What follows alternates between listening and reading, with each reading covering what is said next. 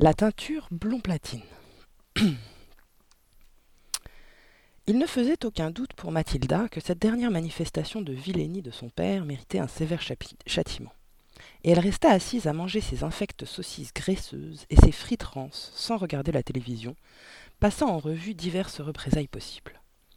Lorsqu'elle se mit au lit, sa décision était prise. Le lendemain matin, levée très tôt, elle alla s'enfermer dans la salle de bain. Les cheveux de Madame Verdebois, nous le savons déjà, étaient teints d'un blond platine argenté, assez proche comme nuance de la couleur des collants d'un acrobate fil de ferriste de cirque. La grande opération de teinture se déroulait deux fois par an chez le coiffeur, mais tous les mois environ, Madame Verdebois se faisait un rinçage au-dessus de son lavabo avec un produit appelé teinture blond platine extra forte. Ce produit lui servait également à décolorer les racines de ses cheveux en une espèce de marron jaunâtre. La bouteille de teinture était rangée dans l'armoire à pharmacie de la salle de bain et, sous le nom du produit, était écrit Attention, produit à base d'eau oxygénée. Ne pas laisser apporter des enfants. Mathilde avait lu bien des fois cet avertissement avec intérêt. Monsieur Verdebois avait une tignasse noire, qu'il partageait soigneusement en deux par une raie, et dont il était spécialement fier. À cheveux solides, cervelle de même, aimait-il déclarer. Comme Shakespeare lui avait dit un jour Mathilda. Comme qui? Shakespeare, papa. C'était un gars futé? Très, papa. Il avait une vraie tignasse alors. Il était chauve, papa. Sur quoi le père avait aboyé. Si tu ne peux dire que des bêtises, boucle-la. Quoi qu'il en soit, M. Verdebois entretenait sa chevelure pour lui conserver son lustre et sa vigueur, en la frictionnant abondamment chaque matin avec une lotion appelée tonique capillaire à l'huile de violette. Un flacon de cette mixture mauve odorante trônait en permanence au-dessus du lavabo de la salle de bain, à côté des brosses à dents, et M. Verdebois ne manquait jamais de s'en masser le crâne avec énergie après s'être rasé. Cette friction s'accompagnait toujours d'un concert de grognements sonores, de halètements, d'exclamations étouffées. Ah oh hum, que Mathilda entendait clairement de la chambre, de l'autre côté du couloir. Donc, seule et en sécurité dans sa salle de bain, Mathilda dévissa le bouchon de la lotion à l'huile de violette et en vida les trois quarts dans le lavabo.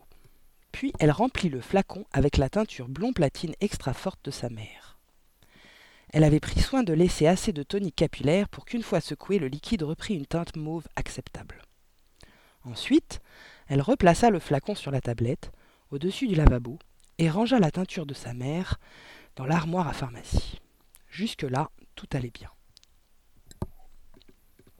Au petit déjeuner, Mathilda commença à manger ses cornflakes. En face d'elle, son frère, assis le dos à la porte, dévorait des tranches de pain tartinées d'un mélange de beurre de cacahuète et de confiture de fraises. Dans la cuisine, la mère préparait le petit déjeuner de M. Verdebois, qui se composait invariablement de deux œufs frits sur du pain grillé, avec trois saucisses, trois tranches de bacon et quelques tomates. Ce fut alors que M. Verdebois fit une, tapageuse irruption dans la pièce. Il était d'ailleurs incapable d'entrer où que ce fût calmement, surtout à l'heure du petit déjeuner. Marquer son apparition par un bruyant remue-ménage était chez lui un besoin irrépressible. On l'entendait presque pérorer. C'est moi, le grand homme, j'arrive, moi, le maître de maison, le gagneur qui vous fait une vie de coq en pâte. Regardez-moi et inclinez-vous. Ce matin-là, il arriva à grande enjambées, tapa sur l'épaule de son fils et tonitruva. Eh bien, mon garçon, ton père se sent fin prêt pour engranger le magot aujourd'hui au garage. J'ai un joli lot de bagnoles pourries à fourguer aux pigeons de ce matin. Où est mon petit déjeuner Il arrive, trésor, lui lança madame Verdebois de la cuisine. Mathilda, le nez baissé sur ses cornflakes, n'osait pas lever la tête. D'abord, elle n'était pas sûre du spectacle qui allait s'offrir à ses yeux. Ensuite, si elle voyait ce à quoi elle s'attendait, elle craignait de ne pouvoir rester impassible et de se trahir. Quant à son frère, il regardait par la fenêtre tout en continuant à s'empiffrer de tartines de beurre de cacahuète mélangées à la confiture de fraises. Le père allait s'asseoir au bout de la table quand la mère fit son entrée, venant de la cuisine, portant un vaste, un vaste plateau surchargé d'œufs, de saucisses, de bacon et de tomates. Machinalement, elle leva les yeux. Et ce qu'elle vit la ficha. Puis elle laissa échapper un hurlement qui parut la soulever de terre, et lâcha son plateau qui heurta le sol à grand bruit, tandis que son contenu s'éparpillait de tous côtés. Tout le monde sauta en l'air, y compris M. Verdebois. Mais qu'est-ce qui te prend, crétine? Regarde-moi ce gâchis que tu as fait sur le tapis. Tes cheveux glapit la mère, pointant un index frémissant sur son mari.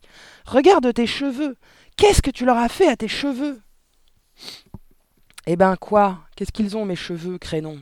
cria M. Verdebois. Oh mon Dieu, papa, qu'est-ce que tu as fait à tes cheveux? hurla le fils.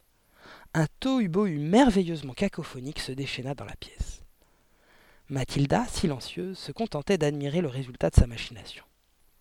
La superbe chevelure noire de M. Verdebois avait pris une couleur d'argent jauni, semblable à celle du collant d'un acrobate fil de ferriste, qui aurait subi toute une saison de représentation sans le moindre lavage. Tu, tu, tu les as teints glapit la mère. Pourquoi as-tu fait ça, pauvre idiot? C'est horrible Ça fait peur à voir Tu as l'air d'un monstre Mais qu'est-ce que vous me chantez tous, sacre Dieu vociféra le père en portant les deux mains à ses cheveux. Je ne me suis pas teint du tout. Vous avez des visions, ma parole. Qu'est-ce qui vous prend? Vous vous payez ma tête, peut-être Son visage avait pris une teinte vert pâle, couleur de pomme pas mûre. Mais bien sûr qu'il les a teints, cria la mère. Ils n'ont pas changé de couleur tout seuls. Tu voulais t'embellir ou quoi? Tu as toute une grand-mère bonne pour l'asile, tiens. Qu'on me donne une glace, hurla le père. Restez pas là à brailler comme des possédés. Une glace, vite. Le sac à main de madame Verdebois était posé sur une chaise à l'autre bout de la table. Elle l'ouvrit et en sortit un poudrier avec un petit miroir circulaire dans le couvercle qu'elle tendit à son mari. Il s'en empara brutalement et le brandit devant lui, répandant les trois quarts de la poudre qu'il contenait sur son veston de tweed à carreaux.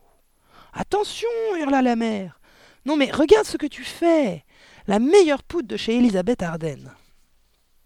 Oh misère s'exclama le père, les yeux rivés sur le petit miroir. Qu'est-ce qui m'est arrivé? C'est affreux. J'ai l'air d'un échappé d'asile. Je ne peux pas aller au garage et vendre des voitures avec une tête pareille. Comment est-ce arrivé? Il regarda autour de lui, d'abord la mère, puis le fils, et enfin Mathilda. Comment est-ce que ça a pu arriver? vociféra-t-il. Je suppose, papa, dit Mathilda d'un ton posé, que tu n'as pas fait très attention et que tu as simplement pris la, teinture de maman sur l'étagère au lieu de ta lotion. Mais oui, c'est sûrement ça, s'exclama la mère. Vraiment, Henri, comment peut-on être aussi bête? Pourquoi n'as-tu pas regardé l'étiquette avant de t'asperger la tête? Ma teinture est terriblement forte.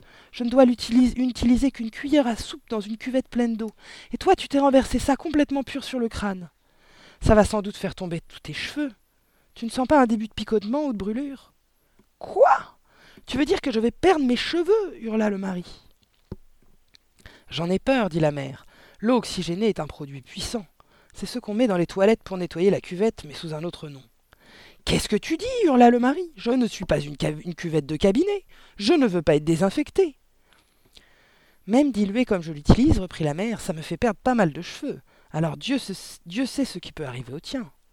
Et même ça m'étonne que ça ne t'ait pas encore décapé tout le sommet du crâne. Mais qu'est-ce que je vais faire? se lamenta le père. Dis-moi vite ce que je dois faire avant que mes cheveux ne se mettent à tomber. Moi, à ta place, dit Mathilda, je les laverai à fond au savon et à l'eau, mais il faut te dépêcher. Et mes cheveux redeviendront noirs? demanda anxieusement le père.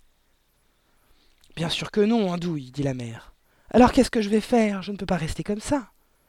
Tu n'as qu'à te, te les faire teindre en noir, dit la mère. Mais commence par les laver, sinon il n'en restera pas un seul à teindre.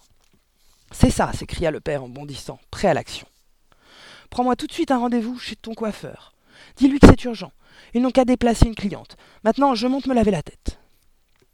Là-dessus, il sortit en trompe de la pièce, et madame Verdebois, exhalant un profond soupir, alla téléphoner au salon de coiffure.